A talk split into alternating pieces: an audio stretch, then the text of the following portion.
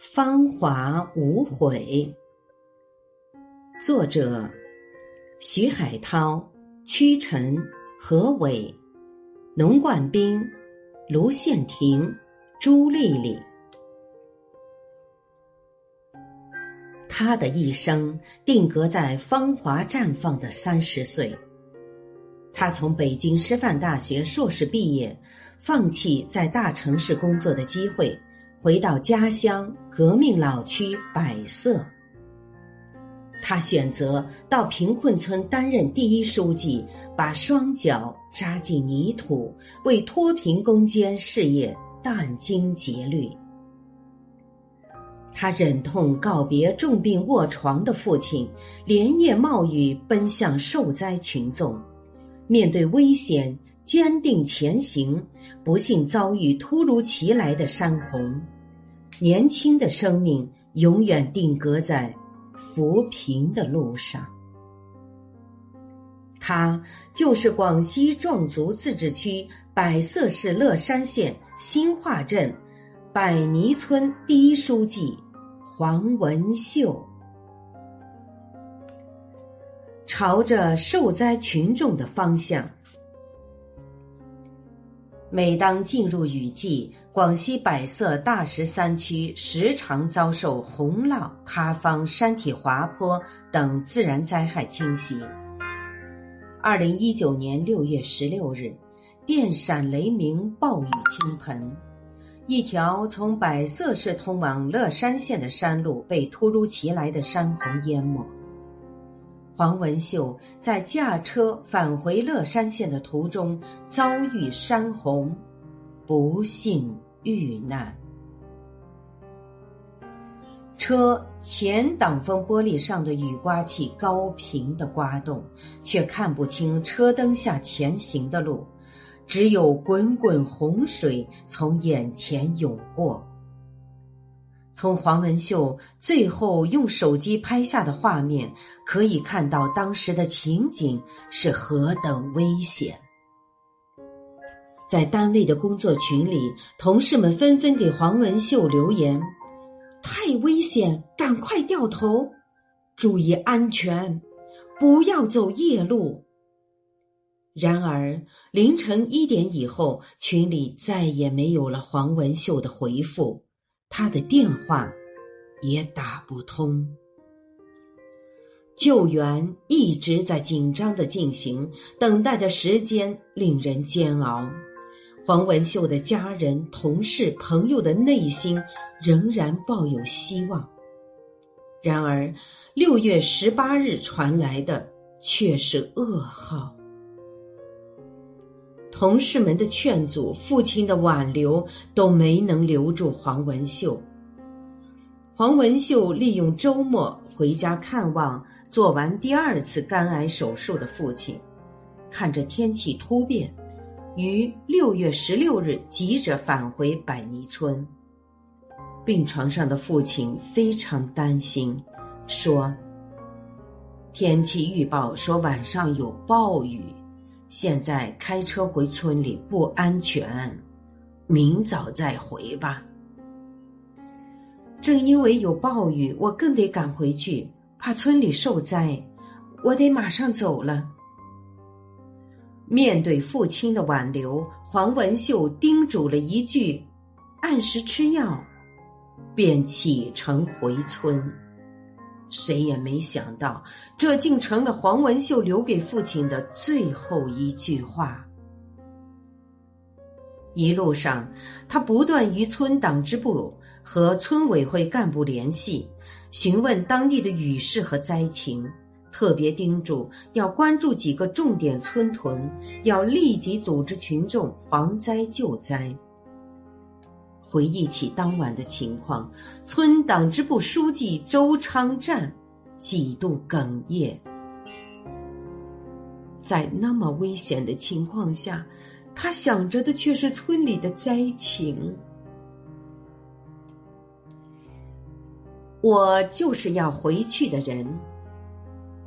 一九八九年出生的黄文秀性格开朗活泼，同学们对他的印象是爱美。喜欢穿裙子，会弹古筝，写得一手好字，有一点空闲时间就专心致志的学画画。他身上总是散发着一种热情阳光的感染力。时间来到二零一六年的毕业季，位于人生的十字路口，不少同学都在为找一份不错的工作而操心。黄文秀也有许多选择，但他没有留恋都市的繁华，毅然回到革命老区百色。作为优秀选调生，进入百色市委宣传部工作。百色位于广西西部，自然条件较差，是广西脱贫攻坚的主战场之一。二零一八年三月二十六日，黄文秀响应党组织的号召，到偏远的乐山县百泥村担任第一书记。有同学问过他。为什么要放弃在大城市工作的机会，偏偏回到贫穷的家乡呢？他回答：“很多人从农村走了出去，就不想再回去了，但总是要有人回去的。我就是要回去的人。”了解黄文秀的人都说，他是一个懂得感恩的人。由于父母亲身体不好，家境贫寒，黄文秀通过国家的助学政策完成了学业。上大学后，他积极向党组织靠拢，并以自己品学兼优的表现成为一名共产党员。黄文秀在入党申请书中写道：“只有把个人的追求融入党的理想。”理想才会更远大。一个人要活得有意义，生存的有价值，就不能光为自己而活，要用自己的力量为国家、为民族、为社会做出贡献。黄文秀的父亲理解女儿，也支持女儿的选择。你入了党，就要为党工作。回到家乡，做一名干干净净的人民公仆。我心中的长征。石山林立的百尼村是深度贫困村，全村四百七十二户中有一百九十五户贫困户，十一个自然屯很分散，最远的屯距村部十三公里。好几个屯和村部的距离都在十公里以上。初到村里，黄文秀就碰了钉子。我们这里穷了那么多年，真的能脱贫吗？你一个女娃能行吗？一些村民议论纷纷。黄文秀一开口就是普通话，敲贫困户的家门时，甚至会吃闭门羹。好不容易进去了，打开笔记本，群众却不愿意多说话。脱贫攻坚时不我待，必须尽快打开工作局面。黄文秀急得哭鼻子，晚上回到宿舍，整夜睡不着。要取得群众的信任，就要从内心把群众当亲人，急他们所急，想他们所想。真正和他们打成一片。黄文秀请教有驻村经验的同事和村里的老支书，悟出了这些道理。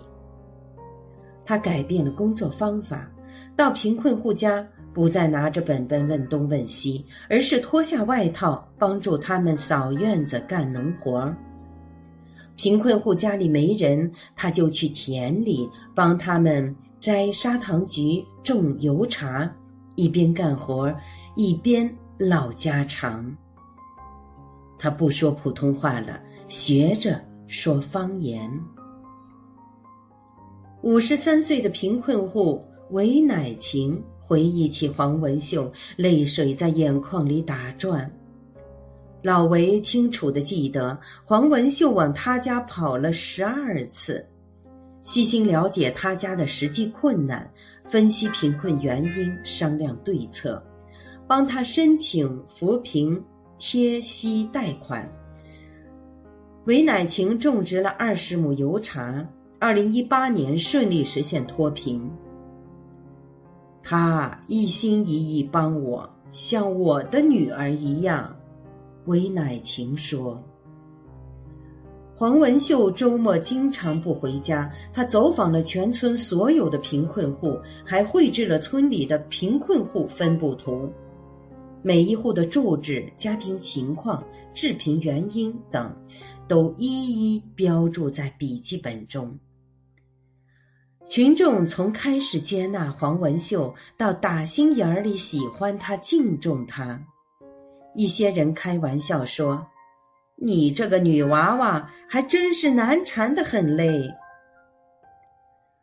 山路太远，黄文秀还要不时去镇里、县里开会。为了提高工作效率，他将私家车开到村里当工作车用。到二零一九年三月二十六日驻村满一年，汽车仪表盘上显示的里程数正好增加了二点五万公里。当天，他发了一条微信朋友圈：“我心中的长征。”黄文秀曾经对朋友说：“长征中，战士死都不怕，在扶贫路上。”这点困难怎么能阻止我前行？作为驻村第一书记，不获全胜，绝不收兵。干出一片新天地。扶贫之路充满艰辛，黄文秀白天走村串户，访问贫困户，分析致贫原因；晚上与村两委研究脱贫对策。制定工作方案，并全力推进落实。夜深了，他一个人孤零零的住在村部一间面积不足十平方米的小屋子里。他给村里的扶贫工作群取了一个响当当的名字：“百尼村乡村振兴地表超强战队。”没有脱贫产业，就不能实现可持续发展。为了解决山里的产业短缺问题，黄文秀带领村干部和群众学经验、找路子，立足当地资源，大力发展杉木、砂糖橘、八角、枇杷等特色产业，请技术专家现场指导，挨家挨户宣传发动，鼓励党员带头示范。让农产品能够对接市场，是实现贫困群众增收的关键环节。百尼村的砂糖橘种植从五百多亩发展到两千亩。为打通销路，黄文秀多方联系，把客商邀请到村里来，还在微信朋友圈发销售信息。云南、贵州等外省的果商来到村里。一次性收购几万斤砂糖橘，大卡车一辆接一辆的开进来，把村里的道路塞得满满当当。黄文秀的奔忙带来了他渴望的收获，昔日的贫困山村发生了变化。二零一八年，百泥村八十八户贫困户实现脱贫。贫困发生率从百分之二十二点八八下降到百分之二点七一。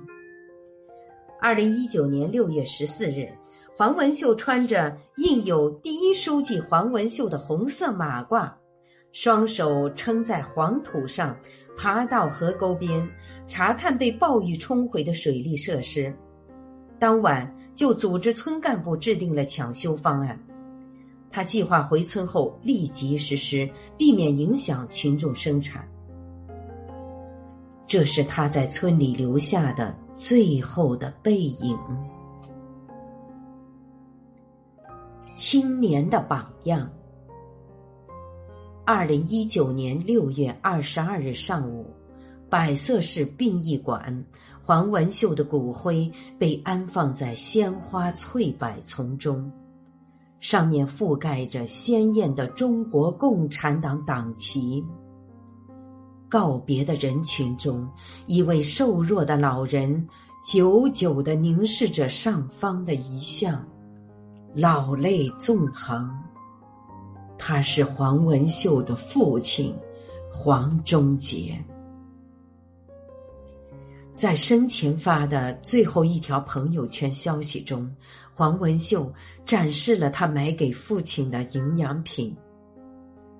身患癌症的父亲明白，除了脱贫大事，女儿最惦念的就是他的身体。经过两次手术的黄忠杰吞咽困难，但他说自己一定会坚强。